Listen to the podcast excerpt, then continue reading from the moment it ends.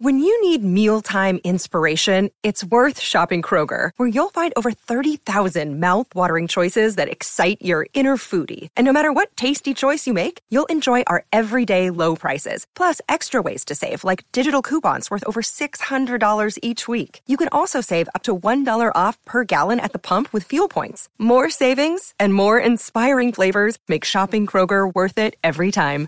Kroger, fresh for everyone. Fuel restrictions apply. Hola a todos, soy Víctor Abarca y estás escuchando Expreso con Víctor, el podcast diario sobre tecnología, tecnología que importa y cultura digital. Hoy es el primer día de Elon Musk como máximo accionista de Twitter y además ha generado todo el interés que podíamos imaginar. Vamos a hablar de esto, obviamente, y también de las últimas actualizaciones para los Pixel de Google y también sobre la Steam Deck, que también está dando bastante de qué hablar. Así que allá vamos. Creo que queda más claro que nunca que en cualquier momento se puede detonar una especie de tsunami informativo porque ayer de hecho se produjo uno cuando estábamos a punto de cerrar Expreso con Víctor, estábamos perfilando las últimas noticias del, del, episodio cuando de repente nos enteramos de la adquisición, no diría de la adquisición de Twitter por parte de Elon Musk, más bien diría de la compra de un montón de acciones de la compañía convirtiéndolo en, uno de los, de los más grandes dentro de, de, Twitter. Bien, una de estas compras que se va, que, que, creo que va a tener muchísimas consecuencias y también ramificaciones, no solo para la propia Twitter, sino también para la industria tecnológica y digital en general. Las primeras van a llegar a la red social, obviamente. Sabemos que Elon Musk es bastante fan en esto de estar utilizando constantemente el Twitter y también de estar interactuando con sus followers. Bueno, pues unos pocos minutos después de conocerse que ya es el máximo accionista de Twitter, publicó otra de sus famosas encuestas en su perfil y fue directamente a la yugular, a una petición de estas históricas que los usuarios llevan pidiendo desde los principios de la plataforma, pero que también tienen muchísimas ramificaciones por lo que puede significar. Mira, Elon Musk planteó a sus 80, más de 80 millones de seguidores si estarían interesados en un botón para editar los tweets. Y lo hizo dando dos respuestas. Una de ellas, escrita de una manera incorrecta, escribió yes en lugar de, o sea, YSE, ¿vale? En lugar de yes, lo cual resulta bastante irónico, bastante inteligente, la verdad. Y, oh, no creo que cayese en un error. Y luego estaba el no, bueno, pues casi con 3 millones de, de votos, ¿vale? El 75% estaría a favor de editar los tweets. Podrías pensar que Elon Musk ahora que tiene el 90% de las acciones de Twitter, no tiene ningún poder al respecto, que simplemente sigue jugando a base de sus tweets. Si es de ese tipo de corriente, seguramente lo siguiente te haga cambiar bastante de idea. Y es que el mismísimo CEO de la compañía citó esta encuesta de Elon Musk. Para Agrawal, la persona que está lidiando con ser el sustituto de Jack Dorsey y ahora le va a tocar lidiar con uno de los máximos accionistas que es eh, Elon Musk. Curioso. Bueno, pues hizo también, o sea, se hizo eco de la encuesta de poniendo el siguiente mensaje. Dijo, las consecuencias de esta encuesta van a ser importantes. Por favor, votad con cuidado.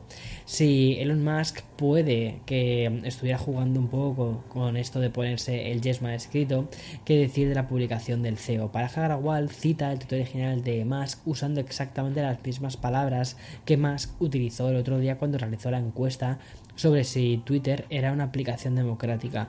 Como te decía, la edición de tweets es una de las características que más se ha solicitado a lo largo de estos años, y aunque el uso principal podría venir bastante bien, por ejemplo, editar posibles errores ortográficos, desde la plataforma nunca terminaron de verlo con buenos ojos. El mismísimo Jack Dorsey comentó en el año 2020 que posible nunca, o sea que, perdón, que posiblemente nunca veríamos esta implementación básicamente por, bueno, luego te cuento un poquito por qué.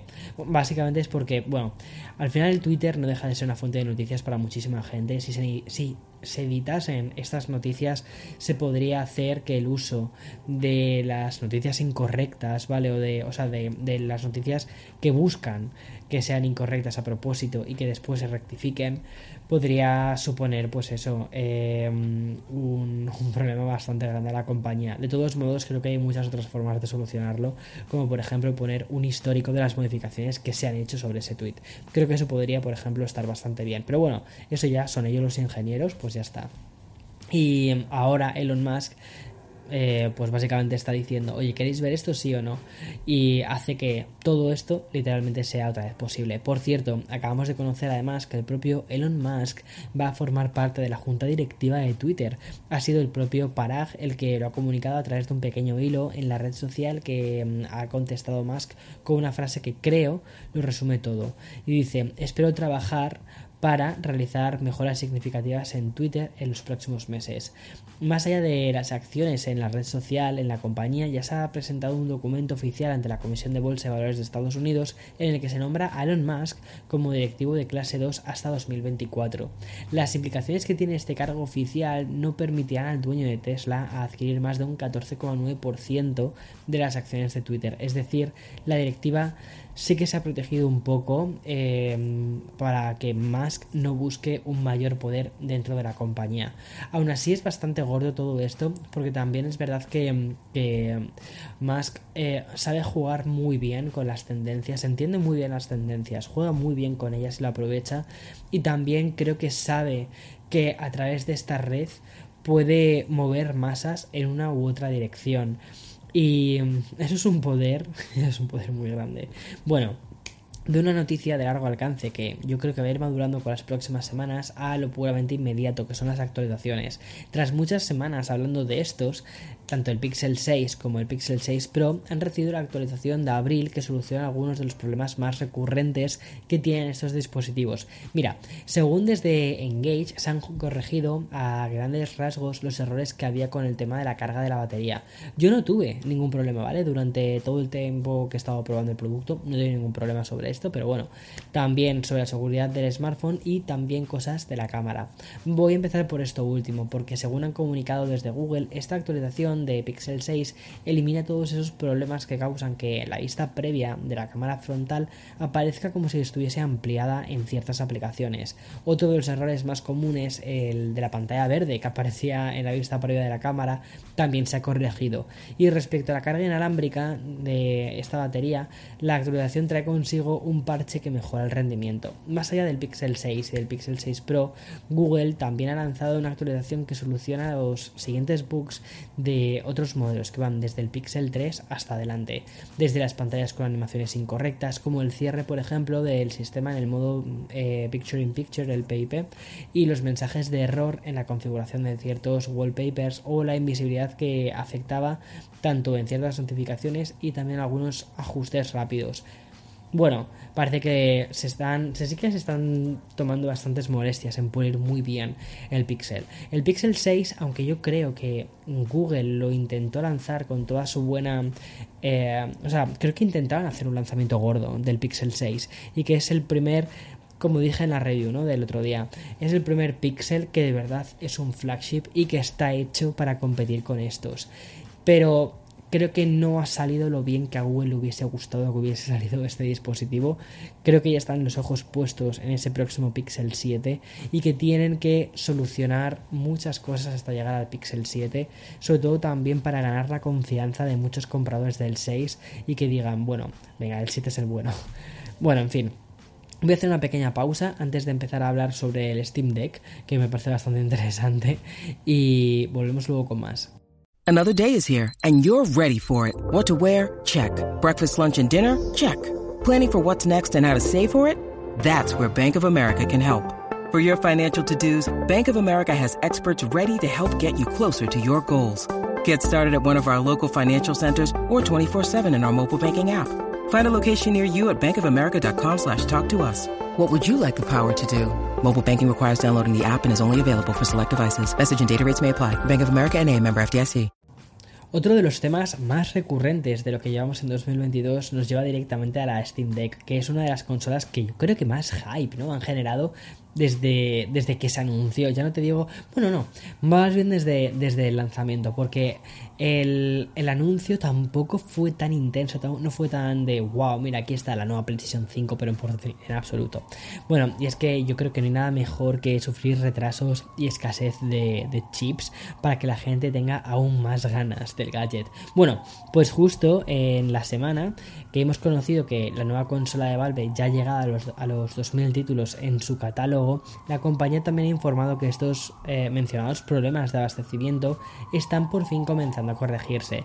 Aunque el envío sigue siendo limitado, hemos sabido por la oleada inicial que hubo de pedidos que ya están disponibles eh, la posibilidad de compra a nivel físico. Pero no solo esto, Valve también ha comunicado que va a aumentar los envíos de la Steam Deck y que las consolas de nuevas remesas van a irse actualizando con mejoras de rendimiento. O sea que, pues genial. Vale, y la noticia más curiosa del día nos la llevamos a Reino Unido, y es que el gobierno ha comunicado de manera oficial la creación de un NFT. El anuncio ha sido realizado por el ministro de Finanzas y el responsable del Tesoro británico, el cual además ha informado de la creación de ese token no fungible un NFT que formaría parte de unas medidas que lo que están buscando es el impulso, básicamente, de toda la industria relacionada con el tema de las criptomonedas, pero en Reino Unido. Al parecer, la idea de estos NFTs que será emitido eh, según comentan en verano y es que sirva como una especie de impulso a las monedas digitales más estables o como se llaman eh, creo que se llaman stable coins. Bueno que básicamente lo que pretenden es establecer una moneda digital pero de curso legal. Los stable coins que sean estables ¿no? y que sirvan al final como una especie de medio de pago pero también como un medio de inversión ya vamos a acabar el episodio de hoy que se está alargando bastante, pero vamos a hacerlo con una sonrisa. Y es que yo creo que no es para menos al leer las cifras obtenidas por la campaña de recaudación que mm, inició Epic Games, o sea, los, los creadores de, mm, eh, Fortnite, ¿vale? Con el objetivo de ayudar a los ciudadanos de Ucrania que han sido afectados por la guerra iniciada por Putin y que de verdad, o sea, es que, o sea, hoy me he despertado con algunas imágenes que han sido como, madre mía, qué está pasando. Bueno, vamos a las cosas positivas. Al final, lo que hizo la desarrolladora de videojuegos, eh, inició una campaña el pasado 20 de marzo y era una iniciativa liderada por su producto estrella que es Fortnite. Y el objetivo que había puesto Epic Games era donar todos los ingresos generados por este título, por Fortnite, desde el mencionado 20 de marzo hasta el 4 de abril.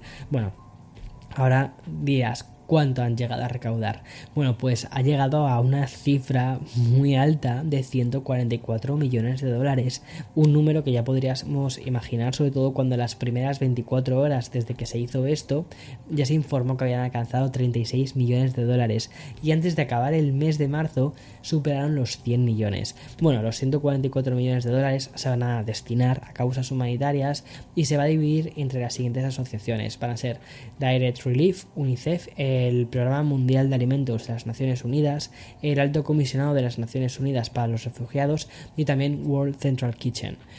La verdad es que ese tipo de iniciativas me parecen muy muy buenas, además que eh, también forman parte de la comunidad de jugadores. Para mí esto mucho más importante que la propia compañía en sí, es la comunidad de jugadores que han conseguido o que han, que han estado dispuestos a decir, venga, pues no tenía pensado en pillar ningún skin, pero lo voy a pillar simplemente porque sé que el dinero de, este skin va a un buen... Eh, a una buena causa. Pues oye, genial. Y hasta aquí las noticias de hoy, eh, martes 5 de abril del 2022. Mañana, como te digo siempre, más y mejor. Así que nada, chao, chao, chao.